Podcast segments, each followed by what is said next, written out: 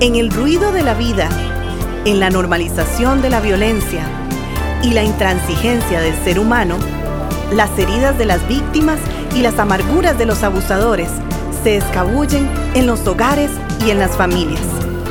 Levanta, propone un acercamiento integral, uno desde adentro, desde los lugares donde solamente Dios puede entrar. Conversemos.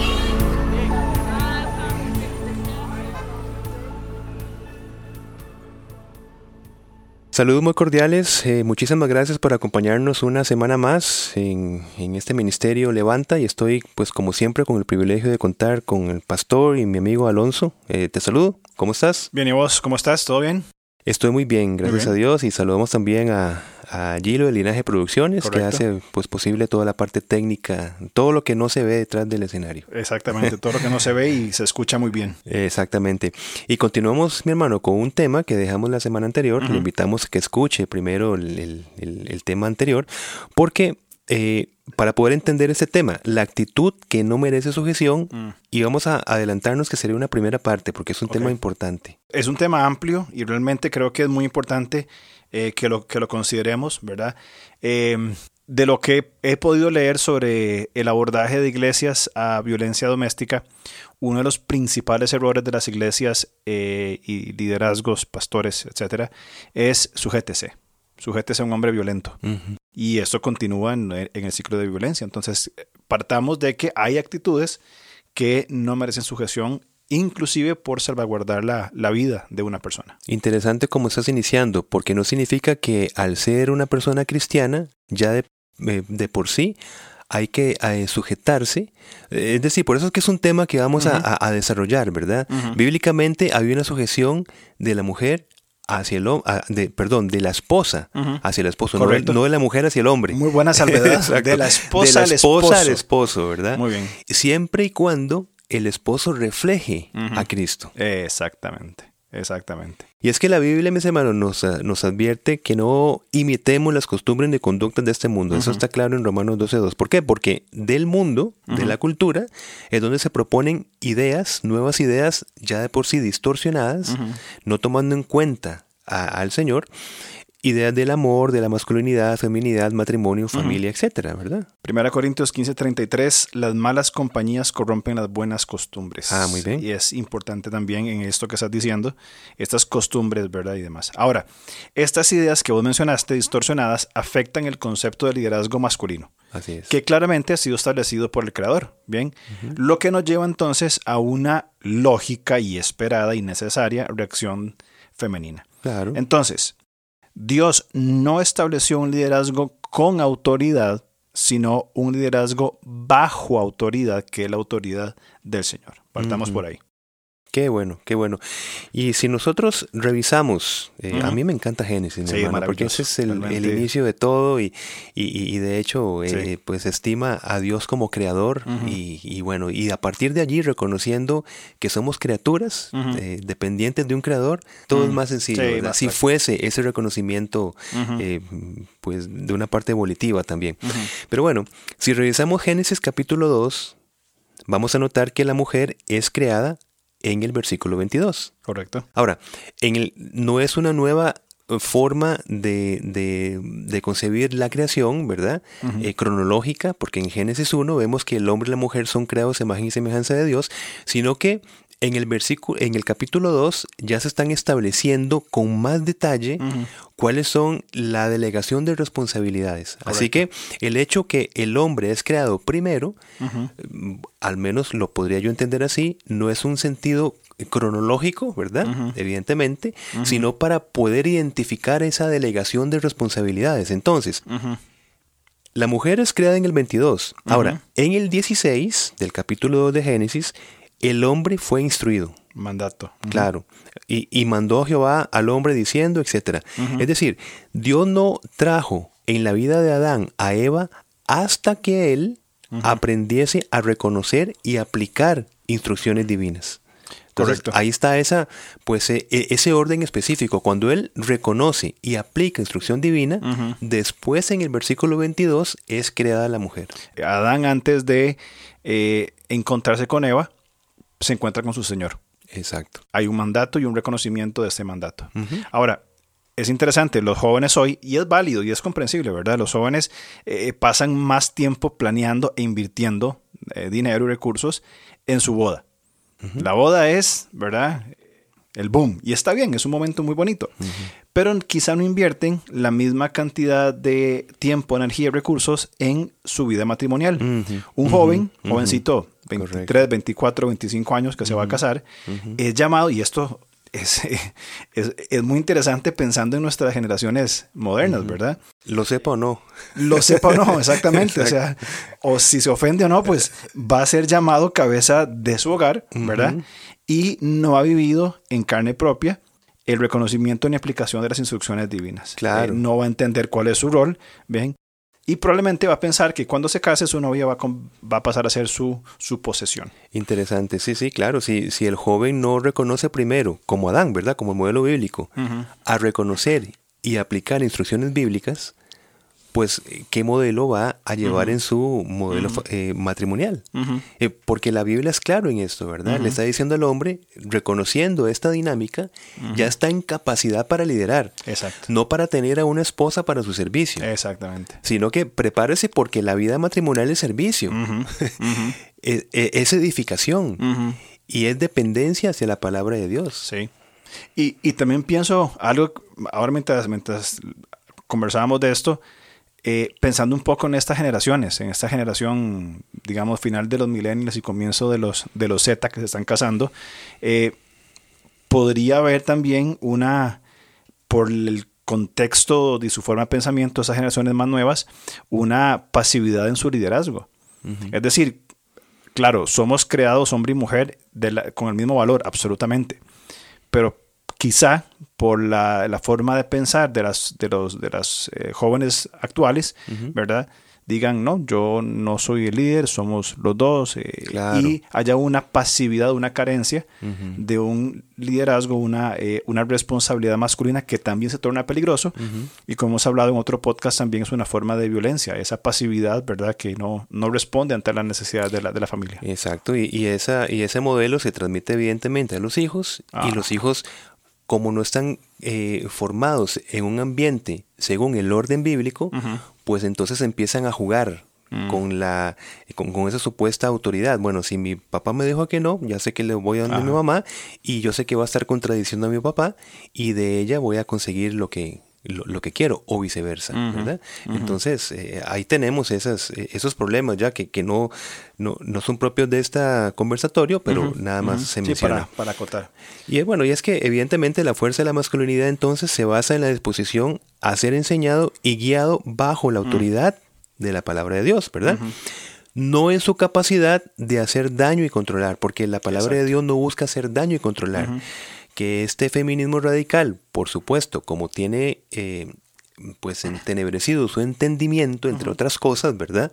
Entonces no va a reconocer que justamente el Señor lo que busca, nuestro creador, es edificación. No busca hacer daño, no busca manipular, no busca perpetuar una manipulación que no viene de la palabra de Dios, sino de corazones eh, llenos de pecado, que son otra cosa, ¿verdad? Totalmente de acuerdo. Me encanta esa expresión que vos usaste eh, o esta, esta frase o este concepto que nos has compartido, que la masculinidad, y hago un paréntesis, cuando ya igual en el concepto neofeminista que, que, hablamos, solo decir masculinidad ya es ah, una ofensa.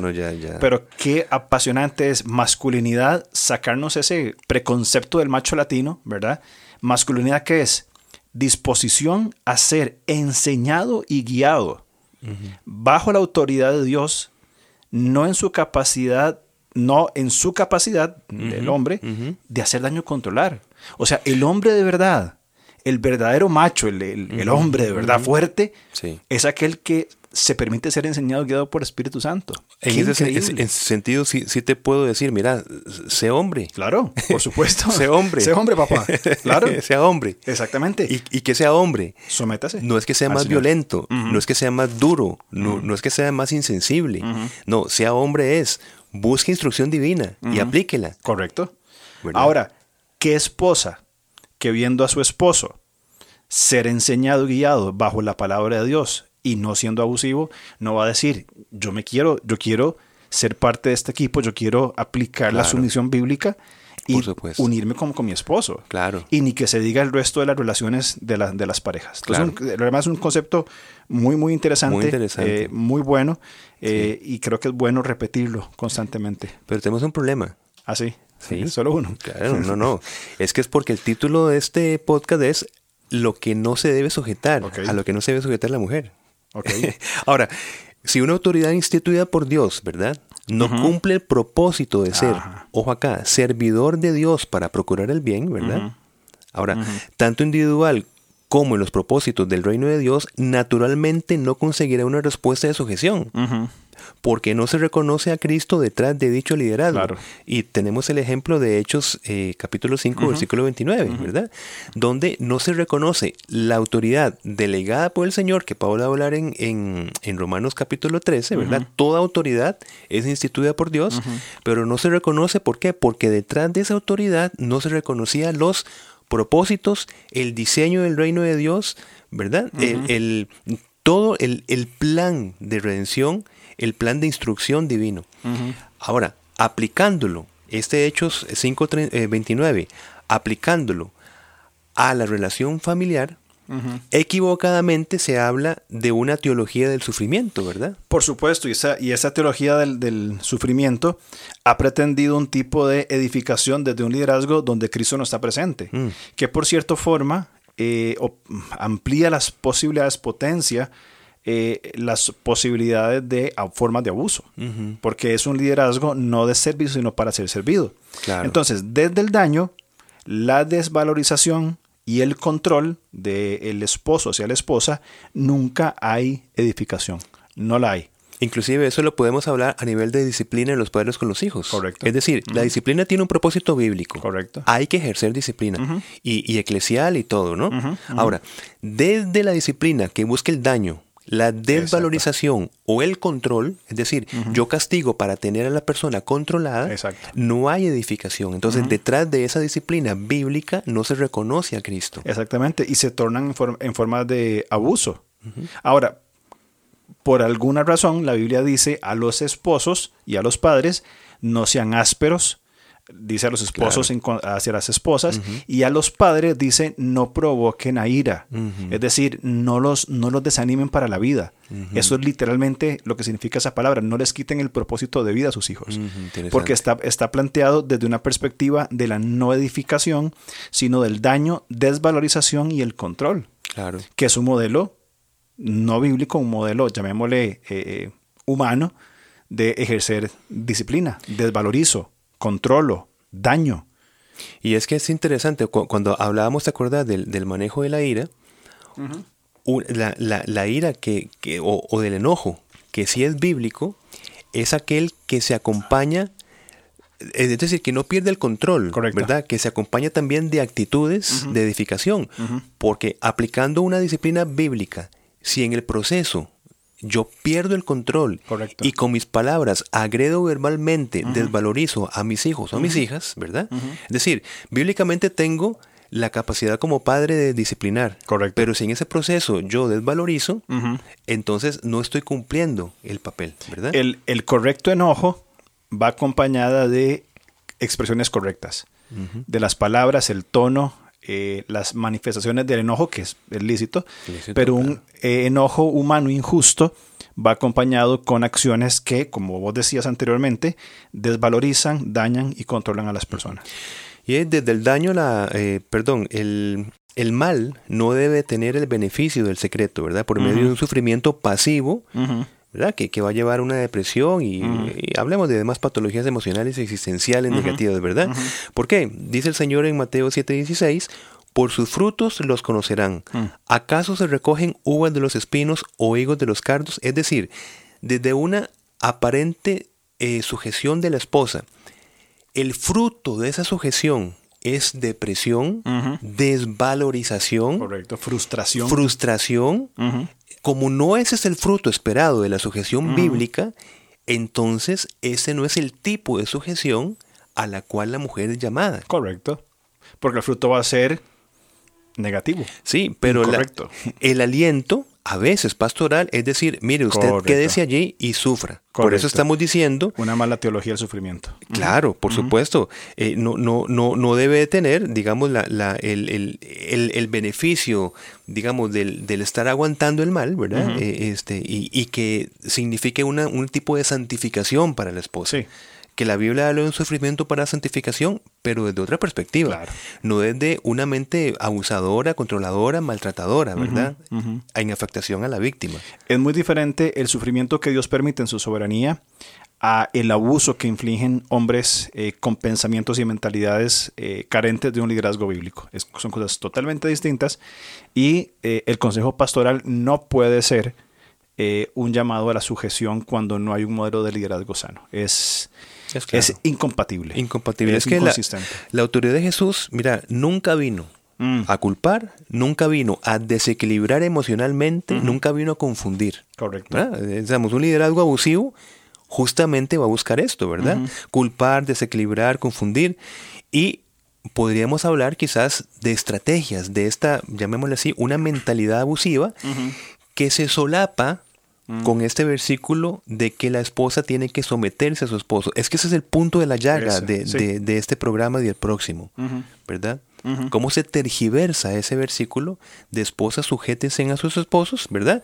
Pero ¿qué tal si su esposo tiene una mentalidad abusiva? Correcto. Ahora, debe promulgarse entonces que continúe la esposa porque es un mandato bíblico.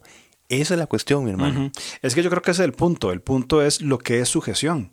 Y cuando entendemos qué es sujeción en amplitud de las escrituras, no limitándonos a un versículo nada más, ve, tienes que sujetarse, sujétese y, listo. Cuando lo entendemos desde el concepto amplio bíblico, vamos a decir, ok, esto, esto no, no puede funcionar así, no es simplemente sujetarse porque sí, porque sería contradictorio, habría un menosprecio a la dignidad humana tremenda. Claro. Eh, eh, sujétese, la van a golpear, sí, sufra por el Señor, pero ¿y la dignidad humana? ¿Dónde está el Señor, que somos imagen y semejanza de Él, permitiendo estas cosas? Claro. Entonces, como estrategias que vos sugerías, pienso, en primer lugar, en el control posesivo. Muy bien, esta, este control posesivo es muy peligroso. Un liderazgo abusivo piensa que tiene derecho a controlar tres palabras claves en levanta. Piensa, siente y hace. Bien, controlar lo que se piensa, se siente y se hace a, su víctima. A su víctima. Su bondad, su supuesta bondad, la entenderá cuando le permite cuando le da permiso, cuando, cuando es buena gente que ha amanecido de buen humor, ¿verdad? Sí, sí. A su víctima para que se relacione eh, con otras personas, su forma de vestir, su forma como usa el tiempo, ¿verdad? Eh, cualquier cuestionamiento que haga la víctima es, y aquí lo decimos con la solemnidad del caso, que, se usa en forma sarcástica, un desafío a su autoridad. Claro, claro. la autoridad. Sí, sí, No hay un liderazgo bíblico. Y además pienso en, el tema de resolución de conflictos, ¿verdad? Cotidianos. O sea, qué, difícil es, lidiar con una mente abusiva. Es decir, no, no se llegan nunca a acuerdos, porque siempre se va a imponer la decisión de una mente abusiva. Eh, es lo que hablamos de un liderazgo sano. Abre espacios de conversación, de interdependencia. Entonces, las discusiones van a depender de la paciencia del abusador. Es decir, vamos a terminar de discutir cuando ya a mí se me colmó la paciencia, eh, eh, evidenciando absolutamente que no hay ninguna, digamos, eh, ningún criterio de poder escuchar las necesidades de la otra persona, ¿verdad? Correcto. Es que, ¿sabes qué pienso? Que el liderazgo abusivo es lo más fácil. El liderazgo bíblico de servicio implica mucho tiempo, mucha paciencia, mucha, mucha inversión de recursos. Porque el liderazgo abusivo en el hogar o en un trabajo es obedece y se calla y listo. El liderazgo bíblico es, vamos a ir por un proceso de comprender un montón de cosas importantes para el desarrollo. Y vamos al caso, digamos, vos como pastor, que yo llegue y te visite, mira pastor, es que, eh, mira, yo, yo me siento afectado y perjudicado porque mi esposa no se somete, ¿verdad? Eh, ok, y entonces buscamos el, el énfasis bíblico. Bueno, ¿qué está pasando? Que no, se está dando un sentido de intercambio allí. Vamos a ver, una buena sabiduría pastoral va primero a buscar el rol masculino, ¿verdad? Y decir cómo está ejerciendo esa dependencia masculina, porque el problema no está en la parte de la víctima, sino que esa respuesta no es consecuencia de un propósito inicial en, el, en ese caso en el hombre. Si no se está respondiendo, el problema es una masculinidad que no se está sometiendo a la palabra de Dios porque no está respondiendo al amor del cuidado recibido, Correcto. de la edificación recibida y del servicio recibido. El liderazgo es iniciativa. El liderazgo es ser pionero. Entonces, si el liderazgo masculino, en el ejemplo que vos ponías de una persona que acude a su pastor, mi esposa no se somete, ok, creo que una de las preguntas sería, bueno, ¿qué estás haciendo vos para que no se someta o qué sí estás haciendo para que eso suceda. El liderazgo, como decía, es iniciativa, es, eh, despertar, es arrancar. Si, el, si el hombre, el esposo, el esposo no propicia el espacio y sus actitudes son abusivas, ¿qué sujeción se espera? Totalmente contradictorio. Estas actitudes de este, de este mm, eh, liderazgo abusivo muchas veces el control se ejerce también desgastando a la víctima con constantes quejas. Mm, discretas, sí, pero quejas. Eh, en vez de una orden específica. Esas cosas cotidianas, comentarios negativos, bien, donde la víctima va empezando a creer, ¿verdad? Ciertas eh, mentiras y permitiendo que se alojen en su forma de pensar. Claro, sí, sí, es que es el, la sujeción de estar constantemente criticando una, eh, como estás hablando sutilmente, hasta el punto en que la víctima piensa que está tomando una decisión, por ejemplo, de no estudiar o una decisión de no ir donde los familiares, pero desde muchísimos comentarios antes está diciendo que los familiares son esto, lo otro, que no vale la pena estudiar, y entonces como para que la dejen ya tranquila, ¿verdad? Si fuese una mujer, entonces, bueno, eh, eh, ya, ya no lo hago. Y se piensa que eso es un tipo de sujeción, de ejercer sujeción. Es que por eso te digo que es un tema interesante, ¿verdad? Y aprovecho para incentivar que todos los temas que estamos hablando, por la economía del podcast en el tiempo que tenemos, pues si se merecen ciertos temas, seguirlos conversando con personas, de eso se trata. Por eso tenemos los contactos en redes sociales. Correcto. Para que sigamos conversando del tema, ¿verdad? Exactamente. También el control implica aislar a la víctima. Los contactos sociales pueden dar fuerza, visión y apoyo a la víctima y esos elementos pueden hacer perder la dependencia hacia el abusador. Entonces, este es una, un espacio donde hay que tener mucho control y reflexionar bíblicamente si debe ser propicio la sujeción. Exacto. Entonces, bueno, vamos con el otro, punto y final. El primero, de una mentalidad abusiva en contra del liderazgo bíblico, acabamos de hablar del control posesivo. O sea, el control posesivo no tiene nada que ver con el liderazgo bíblico. Exacto. Y otro punto sería creerse con derechos y privilegios, ¿verdad? Que va en contra absolutamente del servicio de un liderazgo saludable y bíblico, ¿verdad? Correcto.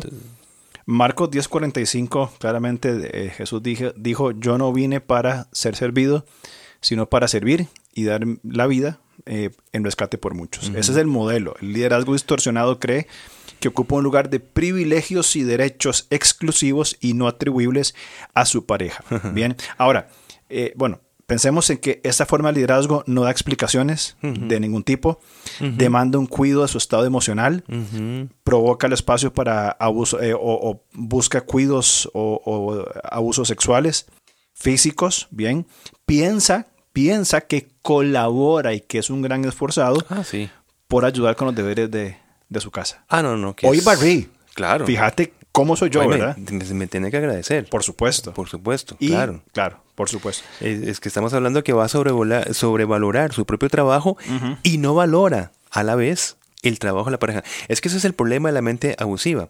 No reconocer las necesidades de la otra persona. Entonces, demandar sus necesidades y en cuenta necesidades emocionales y demás, como mencionaste. Y repito, sin reconocer la afectación que le está dando hacia su entorno familiar. Claro, un, un, apelo para los hombres que nos escuchan. Eh, cuando hablamos de esto, eh, probablemente en nuestra mentalidad masculina decimos, no, yo no, yo, yo no, yo no, yo, yo no soy así. Pero, ¿qué pasa si esto se da en un ambiente laboral? Si el jefe del hombre, del esposo, es una persona que procura privilegios, derechos exclusivos, no da explicaciones, eh, solo apela a su propio estado emocional y demanda otro tipo de cuidado. Ahí está el Parque Central para que se empiece a leer el periódico desempleado, ¿no? Exactamente, totalmente, totalmente. Pero cuando lo trasladamos al hogar, como que la cosa cambia, ¿verdad? Correcto. Bien.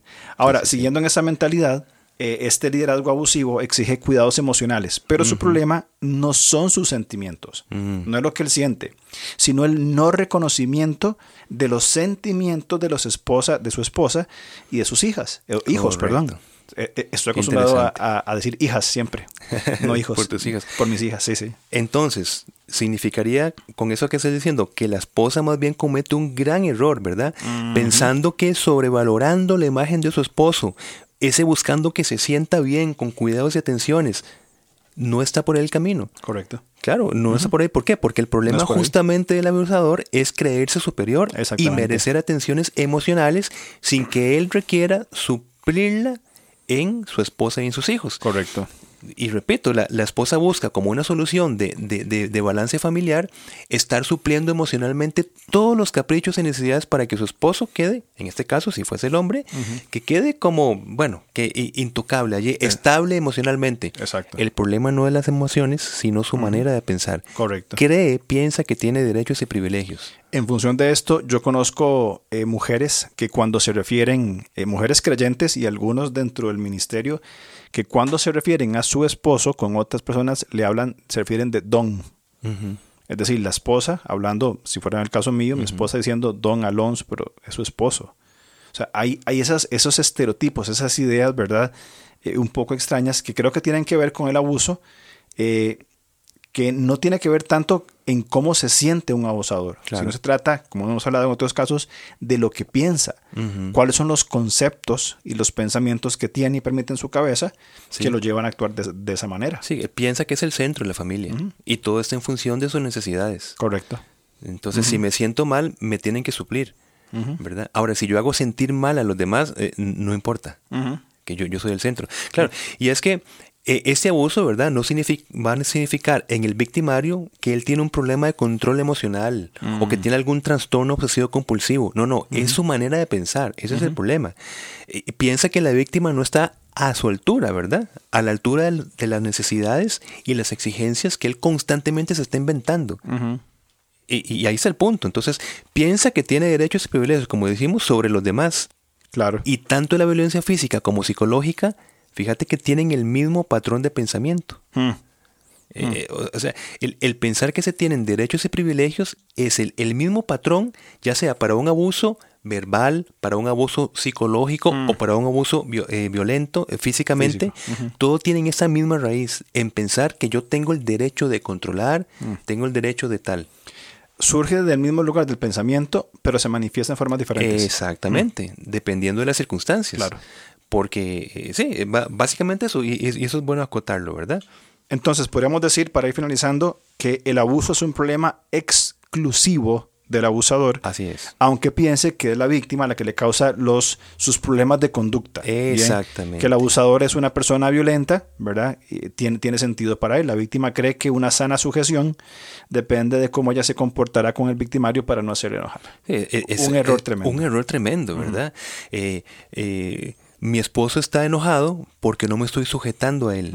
Pero por- es bueno lo que dijiste. El problema es eh, en el abusador que piensa que la víctima, digamos, tiene que mantenerlo emocionalmente estable porque entonces si yo me disparo emocionalmente, fue culpa de la víctima. Claro. Entonces más bien, al final, en ese entorno, va a ser la víctima la culpable del, digamos, de la desestabilidad eh, familiar. Claro. Cuando el problema es que el abusador piensa, piensa que eh, no tienen que, digamos, alterarle emocionalmente. Por eso es que vamos para una segunda parte, porque Correcto. eso sería Sí, bueno amplio. continuarlo, sí. El gran error entonces es decirle a la víctima, siga sumisa, no lo provoque. Exactamente. O Oye, sea- ¿qué, qué estás haciendo para que se enoje? Eh, exactamente. Es que tenés que estar haciendo algo para... Y la víctima busca desesperadamente haciendo un repaso como, como, como un check diario. ¿Qué fue lo que hice hoy? Es decir, imagínate qué tipo de vida No, esta, ¿no? Algo tuve que haber hecho hoy, algo mínimo por lo cual eh, mi esposo está enojado conmigo o está enojado. Y por mi culpa eh, tuvimos un mal día familiar, un mal paseo, tuvimos una, una actividad que se echó a perder porque yo no tomé en cuenta aquel detalle que lo hizo enojar. No, no, ese no es el problema. El problema es la manera de pensar del abusador de que nadie tiene que hacerlo enojar, por ejemplo. Correcto. ¿verdad? Sí. Sí, realmente es un tema muy amplio y tendremos una segunda parte. Antes de finalizar, nada más un último eh, pensamiento. Una ayuda idónea en la mujer es colaborar con su esposo para que lidere los intereses del reino. Bien. Correcto. Esa es la ayuda idónea y ahí entra claramente el concepto de sumisión.